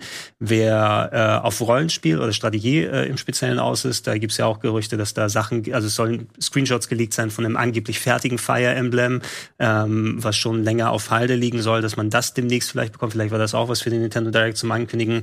Ähm, ich hatte am Anfang, wie gesagt, Bock darauf. Nachdem ich es gespielt habe, bin ich auch okay. Brauche ich es jetzt mir. Ich persönlich brauche das jetzt nicht dann weiter mir holen. Das Three Hopes. Ich hab's mir, ich habe mir die Demo auch angeguckt Ich fand's grauenhaft. Ja. Ich fand's wirklich schlimm. Also das sieht einfach so unfassbar scheiße aus. Das, das, Ding ist, na, ähm, ich finde diese, dieses Massenkampf-Gameplay oder sowas, das muss ja nicht schlechtes sein. Ähm, aber ich brauche mittlerweile noch ein bisschen was drüber hinaus, außer du packst mich auf ein Schlachtfeld und dann Ja, hau, hau, hau, ja. dann kaputt. Äh, bei Persona 5 Strikers eben. Das, wa- das ist das für mich mit Abstand beste übersetzte Musu-Spiel für, Ja, für ein weil, Rollenspiel. weil die da das Gameplay auf ähm, andere Elemente aus einem Ja, anderen Genre gepackt haben. Mit klare äh, definierten Kampfsegmenten, mit richtigen Dungeons, die du angucken kannst, mit den Countern und so weiter und so fort, dass es anfühlt wie eine Echtzeitvariante von Persona 5. Ja. So ein bisschen. Aber so rein dieses pack mich rein und massenhaft Charaktere und die Immersion ist ja dann auch weg, wenn du dann da hingehst und ähm, da stehen diese 500 Gegner vor dir. Ja, ste stell dich mal da eine Minute hin und mach mal nichts. In den seltensten Fällen Ja. bist du da angegriffen, sondern die warten alle da drauf, wehren sich erst, wenn du selber zuhaust, damit da die Illusion der, des Anspruchs entsteht. Ich weiß, man kann bestimmt auch höhere Schwierigkeitsgrade dann zuschalten, die dann auch richtig das Gameplay abfragen. Aber irgendwie, ich, ich habe nie den Zugang gefunden. Ich find's, ja, ich find's technisch einfach, ich find's einfach unter aller Sau. Du, die ploppen stellenweise so wirklich drei Meter vor dir, ploppt dann so eine Armee äh, vor dir auf. Gregor hat es auch äh, vorhin kurz ausgeführt, was so die, äh, da- das Fordern dieser, dieser Spiele angeht. Ich habe mir Hyrule Warriors äh, angesehen, das für, das auf Breath of the Wild basiert. Bin der größte Breath of the Wild Fan, äh, den ich kenne. ähm, aber auch das Spiel hat mich so enttäuscht zurückgelassen. Ich hatte wirklich weniger Lust dann auf diese ganze Reihe. Das hat mir, das hat man, das hat mich so abgeturnt irgendwann, obwohl ich, ich hab's durchgespielt und es hatte irgendwo hat es auch einen Flow gehabt. Aber dann, wenn du es halt vor allem im Handheld-Modus gespielt hast, hatte es eine Auflösung, die ziemlich dreckig aussah. Das, das lief mit 10 Frames ab und zu. Das hat einfach insgesamt keinen Spaß gemacht. Ich glaube, das würde Bock machen, wenn man einfach eine etwas entwickeltere Switch hat, aber auch spielerisch weiß ich dann nicht, ob das dann so viel Bock machen würde, wenn man das, wenn man so das Nötigste macht. Bei Breath of the Wild und jetzt hier bei Fire Emblem, auch wenn ich Fire Emblem jetzt nicht sonderlich lange gespielt habe, habe ich das Gefühl, dass man da halt nicht sonderlich den weiten Weg gegangen ist. Bei Persona war das halt komplett anders. Da habe ich echt so mich beim, beim Gedanken erwischt, dass wenn die mir bei Persona 6 eine etwas abgewandeltere Form von diesem Echtzeitkampfsystem gibt, ich würde mich nicht beschweren. Und das ist für mich so das, das krasseste, was du machen kannst, wenn du mir rundenbasiertes äh, Kampfsystem wegnimmst, mir Echtzeit gibst, das ein bisschen umwandelst und mir es gefällt, dann ähm, kann ich mir einfach nichts Besseres äh, vorstellen. Von daher, ich wünsche mir so sehr, dass man mehr in diese Richtung geht, aber langsam bin ich auch so ein bisschen gesättigt von dem ganzen, von dem ganzen Es fühlt, so sich, es Genre. fühlt sich eben an wie viele Reskins, ne? Und es funktioniert ja wohl auch. Es, es gibt eine große Fangemeinde und wahrscheinlich auch zu Recht Leute, die darauf Bock haben, die können dann hunderte plus Stunden dann drin verbringen und holen sich die neuen Dynasty Warriors Games und die Sengoku Bazaras und dann eben vielleicht auch noch diese ganzen gebrandeten Sachen. Ich hatte mich auch auf das Berserk-Spiel gefreut, was ja auch ein Musu-Game gewesen ist, das auch so ein bisschen in die Richtung ging, aber dann war es mir am Ende auch irgendwann zu dröge, obwohl ich das Universum sehr gerne mag. Ja. Oder die Dragon Quest Sachen hatten ja auch Ja. zwei Spiele da draus. Ich gucke auf die Liste und wir haben echt noch lange nicht alles besprochen, aber ich würde jetzt trotzdem mal so Richtung Final Fantasy gehen, weil das auch eine relativ äh, große News war, die jetzt die letzte, äh, die letzten Tage reingekommen ist. Wir haben ein neues Update zu Final Fantasy Remake. Viel Infos, ne? Ah, Überraschenderweise sehr viel. Ja, ja, lass uns direkt mit dem größten anfangen. Final Fantasy Rebirth nennt sich das. Und wie sich herausstellt, ist das das zweite von drei Spielen, äh, das diese Remake-Reihe betrifft. Äh, wir haben hier erste, erste Shots gesehen. Und was eigentlich mit am spannendsten ist, das hören wir jetzt hier gar nicht, aber diesen, diesen Dialog, Monolog von Aerith, Ja, anscheinend, anscheinend, äh, da wurde ich korrigiert bei mir in den Comments. Ich habe es auf Deutsch gespielt, das weil ich die Stimmen dann nicht erkannt. Es Ah, ist ja. wohl Tifa, die dann da Ach, spricht. okay. Und das bringt wieder so ein bisschen mehr in den Kontext, weil das ist ein Teil aus der originalen Final Fantasy VII Story von wegen. Ähm, das zeigt viel hier aus dem Ja. Flashback, den man an dieser Stelle in Final Fantasy VII im Original hatte, nachdem man den Midgar-Part, der ja das erste in Remake dargestellt hat, gibt es so eine längere Flashback-Sequenz, wo man so Cloud in Jünger sehen kann mit Sephiroth und so Mhm. Ja. weiter. Und hier sieht man diese Szene neu. Und äh, da war Tifa auch mit. Aber anscheinend ist das Tifa, die diesen Dialog hat. Und worauf ich hinaus möchte, ist, dieser Dialog impliziert, dass das kein klassisches Remake-Projekt wird. Wir haben ja immer mal wieder Ansätze gesehen und äh, gespielt im ersten Teil, dass diese Remake-Reihe, glaube ich, einen anderen Weg geht als das, was wir uns erwarten. Und dieser Trailer hat das nochmal bestätigt. Das wird, glaube ich, meine These, kein Remake, sondern eine Neuinterpretation Okay. von Final Fantasy VII. Genau, die These gibt's ja auch schon länger und ich würde dem auch beipflichten, gerade so wie das der erste Teil vom Remake zu Ende geht, es fühlt sich mehr wie ein Sequel an als ein Remake, das der, der erste Part, der gekommen ist. Äh, so von wegen irgendwie alternative Realitäten, zyklische Natur der Story, wie sie erzählt wird. Vielleicht mal vergleichbar mit den ganzen äh, Evangelion-Neuinterpretationen. Ja. Ja, weil da ist die Originalserie ein eigenes Ding, da sind die Neuauflagen ein eigenes Ding und die Filme sind auch nochmal wieder eine eigene Story. Na? Und ich glaube, so kann man es auch sehen. Die haben sich, so wie die Story dann verlaufen ist, am Ende von dem ersten Remake-Part, äh, alle Türen offen gelassen. Ja. Na? Und auch dargestellt, hey, da sind Charaktere, die ein ganz anderes Schicksal hatten als im Originalspiel. Ähm, da siehst du Figuren, die eigentlich anderswo eine Relevanz und so weiter hatten. Und ich glaube, sie wollen auf jeden Fall jetzt ähm, so sich äh, neue Interpretationen offen lassen. Wobei, Müssen wir mal gucken, äh, was jetzt mit ganz, ganz klassischen Szenen aus dem originalen Final Fantasy VII passieren wird, speziell was jetzt mit Aerith und Cloud äh, dann zu tun hat. Ob ähm, arbeitet es auf so eine Szene wieder hin? Na, ähm, der Kitase, der hat ja gesagt, es ist eine Trilogie, ähm, hat auch später in einem Interview nochmal aufgeführt, dass bei vielen Leuten der mittlere Teil einer Trilogie wohl auch mit der beliebteste ist. Das ist ja häufig so mal so dieses dunkle Kapitel in so in drei Akten erzählten Geschichten, wie wir es bei Empire Strikes Back oder Ja. anderen Sachen haben. Ja, die Helden müssen erstmal richtig einen reinbekommen, bevor es den Redemption Arc am Ende gibt. Und ähm, potenziell, ich bin sehr gespannt darauf, was sie machen. Vielleicht schreiben sie die Geschichte um, vielleicht finden sie einen anderen Dreh und können dann einen anderen Verlauf nehmen. Oder sie würgen einen noch mal ein bisschen richtig was rein, weil ich fand ja auch die Charakterisierung der Figuren so schön in der Remake-Neuauflage. Das haben sie wirklich sehr gut hinbekommen. Ne? Also ich, ich bin super gespannt. Wir, also wenn nichts dazwischen kommt, ja, kriegen wir tatsächlich im nächsten Jahr zwei große Final Fantasies mit Final Fantasy 16 früh im Jahr und das sollte Winter 2023, Winter next ja, year. sein. ja, Win Winter ist ja immer ein bisschen, äh, kann man kann man verschieden auslegen. Das Ach, Geschäftsjahr meinst du, dass, Winter dass, dass, dass es dann noch Februar? März 2023. Deswegen äh, bin ich mir nicht hundertprozentig sicher, ob wir das nächstes Jahr schon direkt bekommen. Aber trotzdem verhältnismäßig kurz. Ich habe echt gedacht, dass das erst Ende 2024 kommt, maximal. Ja, also dann sind es ungefähr drei Jahre. Das war ja so Anfang selbst das ist 2020. Äh, und nur PS5 exklusiv übrigens, ne? Ja, ja, genauso wie der erste Teil. Wahrscheinlich dann später auch für den PC und für ja, Xbox hat. Xbox ist noch nicht gekommen, nicht, ne? ne? Die PC-Version. Die- Es gab sie jetzt auf Steam. Das war auch eine Ankündigung, dass du das erste Remake auf Steam Ja. und nicht nur im Epic Store spielen kannst. Stimmt. Bevor ich Valentin frage, äh, was das, ähm, was so seine Sicht drauf ist, Gregor, was hat denn das mit dir gemacht so als als Fan? Also findest du das interessant diese Herangehensweise oder hättest du dir lieber doch so ein 1 zu 1 Remake gewünscht? Also ich, ich war skeptisch, nachdem ich das erste Remake durchgespielt habe, weil eben jetzt so gleich so ähm, Kingdom Hearts Kriegsflashbacks. So Oh von ja, wegen, oh okay, ja. jetzt jetzt wird's ganz wild und es kommen noch mal Twists herein und wir machen einen Twist nur um des Twists wegen Mhm. und so weiter und so fort. Aber ich muss sagen, so wie das eigentliche Remake verlaufen ist, es war ja erstaunlich gut, äh, gerade in der Charakterisierung von den vielen Figuren. Ich habe es auch zweimal durchgespielt dann Ach, nice. und ich finde, sie haben einen sehr schönen Dreh gefunden, wie sie diese Figuren ähm, für die Neuzeit neu erfunden haben und mit Leben gefüllt haben. Und ähm, ich brauche auch nicht die exakt gleiche Nacherzählung des originalen Final Fantasy VII ausgekleidet in jetzt neuen Spielen, so wie es mit dem ersten ähm, Remake gemacht wurde, sondern vielleicht ist es ganz spannend, dass sie einen neuen Weg gehen. Ähm, sie müssen dann eben schauen, dass sie nicht nur rein um der Änderung willen jetzt wirklich ähm, das, das Baby mit dem Badewasser dann sozusagen ausschütten und sagen, wir machen jetzt unser ganz eigenes Ding und so weiter und so fort, weil manche Sachen, die sind schon sehr festgelegt ne? und äh, du willst auch wieder diese emotionalen Höhen und Tiefen haben. Ähm, ich bin jetzt bei, bei dem Punkt, lass dir erstmal machen, ich spiele es dann und ich beurteile es, wenn es soweit ist, aber bis dahin freue ich mich.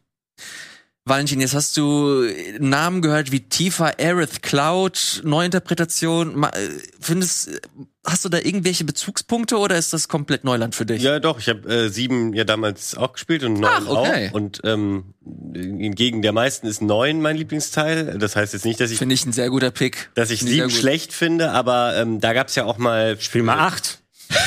Da gab's ja auch mal ein Remaster, Pretty für, good. was dann das auch ganz auf dem PC spielbar gemacht hat, ähm, was mir sozusagen einfach nur dafür, dass ich es nochmal spielen kann, total gereicht hat. Also da brauchte ich sozusagen dann kein Remake irgendwie in to- top moderner Grafik oder so. Und ich finde, wenn man den Weg geht, dann finde ich gerade das, was sie jetzt machen bei 7 eigentlich total spannend. Eben zu sagen, wir machen nicht einfach Copy-Paste in eine aktuelle Engine und in eine neue Grafikgeneration und vielleicht auch neue Spielmechaniken, die sich heute etabliert haben, sondern wir äh, sch- schmücken das eben noch ein bisschen aus, wenn es denn geht und auch gut gemacht wird. Und das ähm, hat ja jetzt in dem äh, ersten Teil des Remakes ganz gut geklappt, eben wie Gregor eben auch schon gesagt hat. Von daher finde ich das eher einen coolen und einen spannenden Weg. Und sie wär ja, äh, wären ja auch dumm. Ich meine, äh, die wissen ja auch selber, dass sieben ähm, so geliebt wird und das ist ja fast eine eigene Marke irgendwie. Ja. Und aus der dann halt drei Spiele anstatt nur eins zu machen, ähm, ist schon mal schlau und das geht aber ja gar nicht, wenn du nicht anfängst, das ein bisschen auszuschmücken.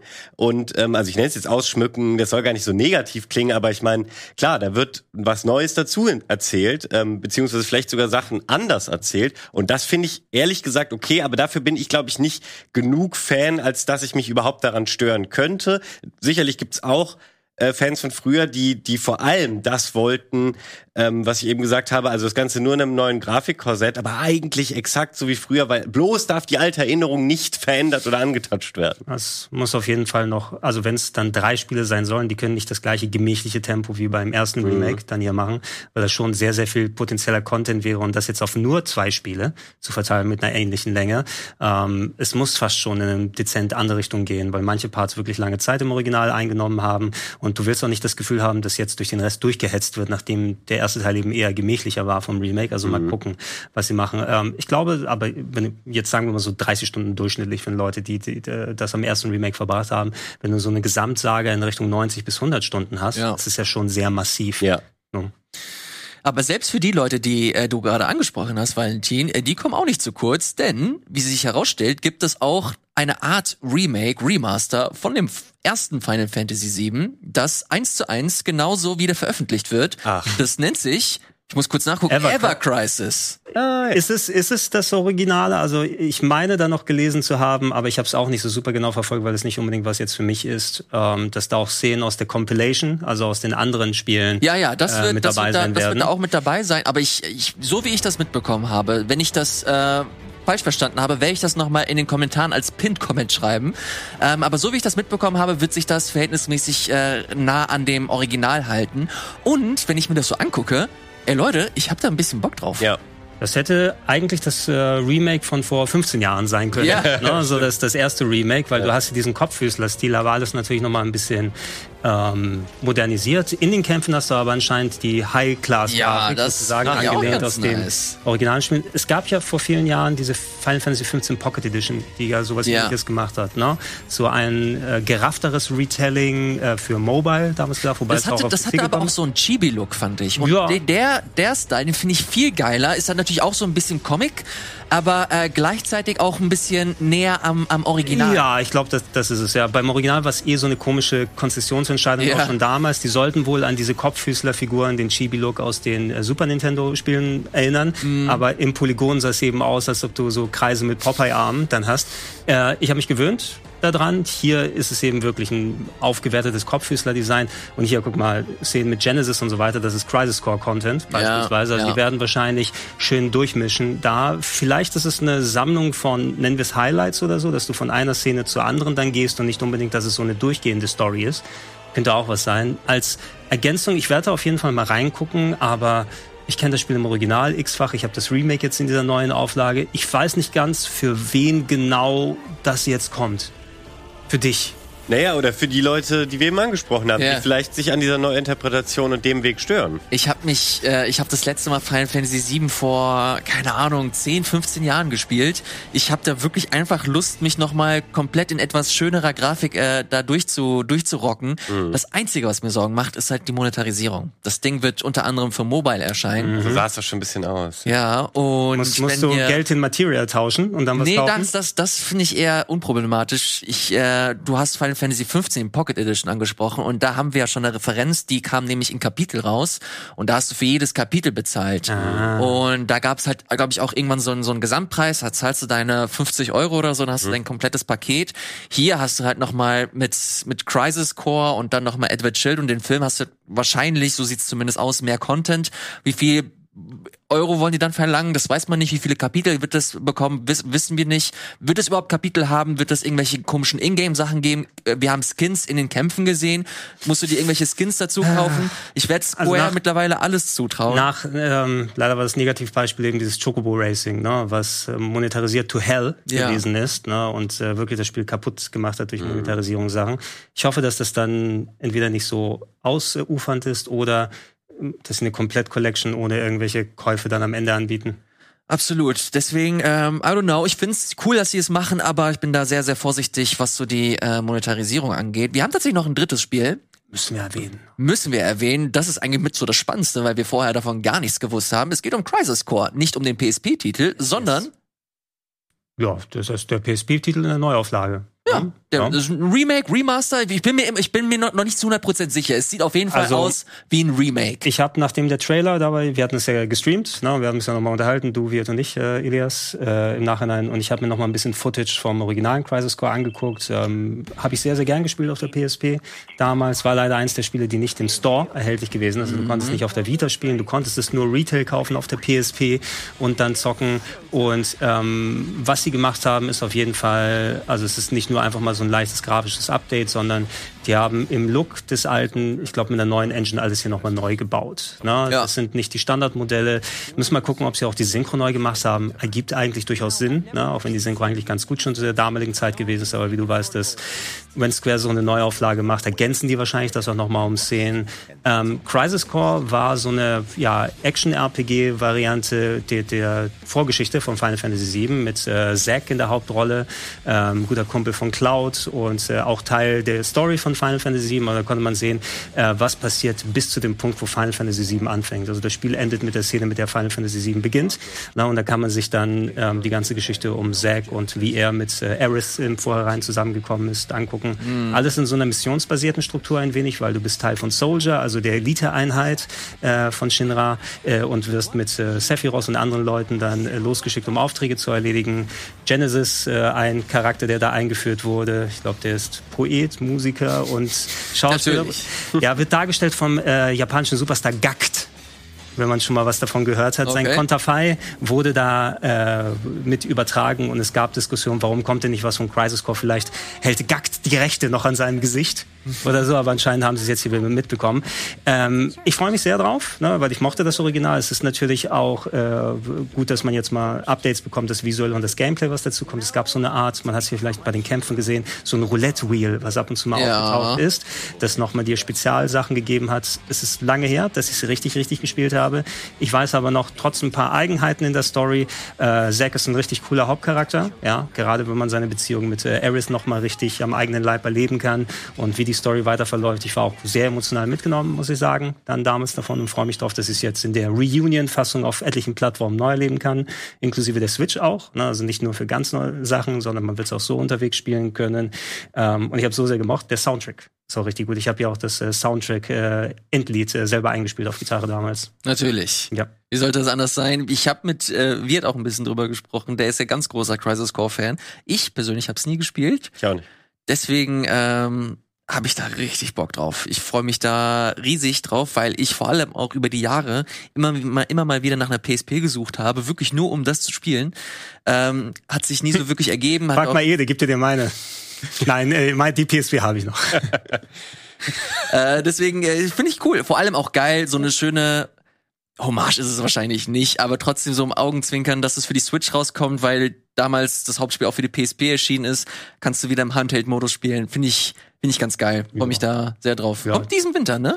Soll diesen Winter dann schon kommen. Ähm, der Untertitel Reunion. Äh, ich hätte fast gedacht, dass das der Untertitel vom dritten Final Fantasy Remake-Spiel sein wird, weil das passt za- eigentlich. Wer die Story kennt, weiß, was für Belange das Wort Reunion dann da hat. Und das wäre vielleicht eigentlich eine ganz äh, interessante Art, die richtige große Final Fantasy VII Remake Story abzuschließen, dann wird es wahrscheinlich irgendwas anderes sein mit Re dann, ne? Was meint ihr so? Remake, Rebirth, Rebirth, äh, Revenge, Ach, Revenge ist so, das ist so, so dröge. Revengeance. Reve Revenge ist viel besser. Ja, viel Ja. besser. naja, wahrscheinlich vielleicht wieder so ein Konsole. Irgendwas Schreibt sehr, sehr gerne in die Kommentare Ja. eure Äh, Tipps, was das angeht. Valentin, ist das interessant für dich, Crisis Core? Oder findest du dann Final Fantasy VII dann doch nicht so geil, um dich da so krass rein zu investieren? Auch doch würde ich mir schon mal anschauen. Also gerade, ähm, weil ich es auch noch nie gespielt habe und wir haben eben über die Switch gesprochen. Ähm, das wäre ein Titel, was da, glaube ich, auch total Sinn drauf Mhm. macht. Dass irgendwie, äh, ich fahre viel Zug zwischen Köln und Hamburg. Das sind immer vier Stunden, genau für solche Ich Anlässe. dachte, du fliegst gerade, ja. Ähm, ja, aber ja nicht im, im, im Zug. Da spiele ich ja nicht in Flight Simulator. Selbstverständlich. Wobei, es gibt No ja- Salting Gag hier. Das Steam Deck? Kann man auf dem Steam Deck den Flight Simulator spielen? Ja, man kann sich das zurechthacken, aber das Steam Deck habe ich irgendwie nicht. Egal, ganz Was, anderes Thema. wirklich? Ich hätte dich hier bei der Spezialsendung gesehen für, für das Steam Deck. Das ist doch interessant, oder nicht? Also Ja. gerade für so, Vielleicht kann ich meins mal auspacken, wenn es soweit ist. ja, in drei Monaten. Ja. Ja, ich will auch mal eins in der Hand haben, aber ich merke ja an der Switch, wie wenig ich ein Handheld brauche. Aber wie gesagt, das ist ein ganz anderes Thema. Ähm, Nochmal äh, zum, zum, zum eigentlichen Spiel, worüber wir reden.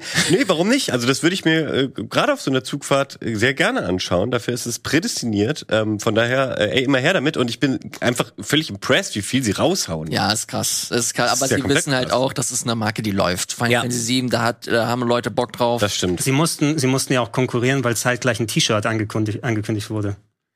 Es gab äh, die Capcom Dragon's Dogma Konferenz, die Ah, parallel gelaufen stimmt. ist. Ja, und das hätte ich fast äh, ja, es wurde Dragon's Dogma 2 angekündigt. Ich freue mich sehr drauf. Ein Top 20 RPG für mich persönlich.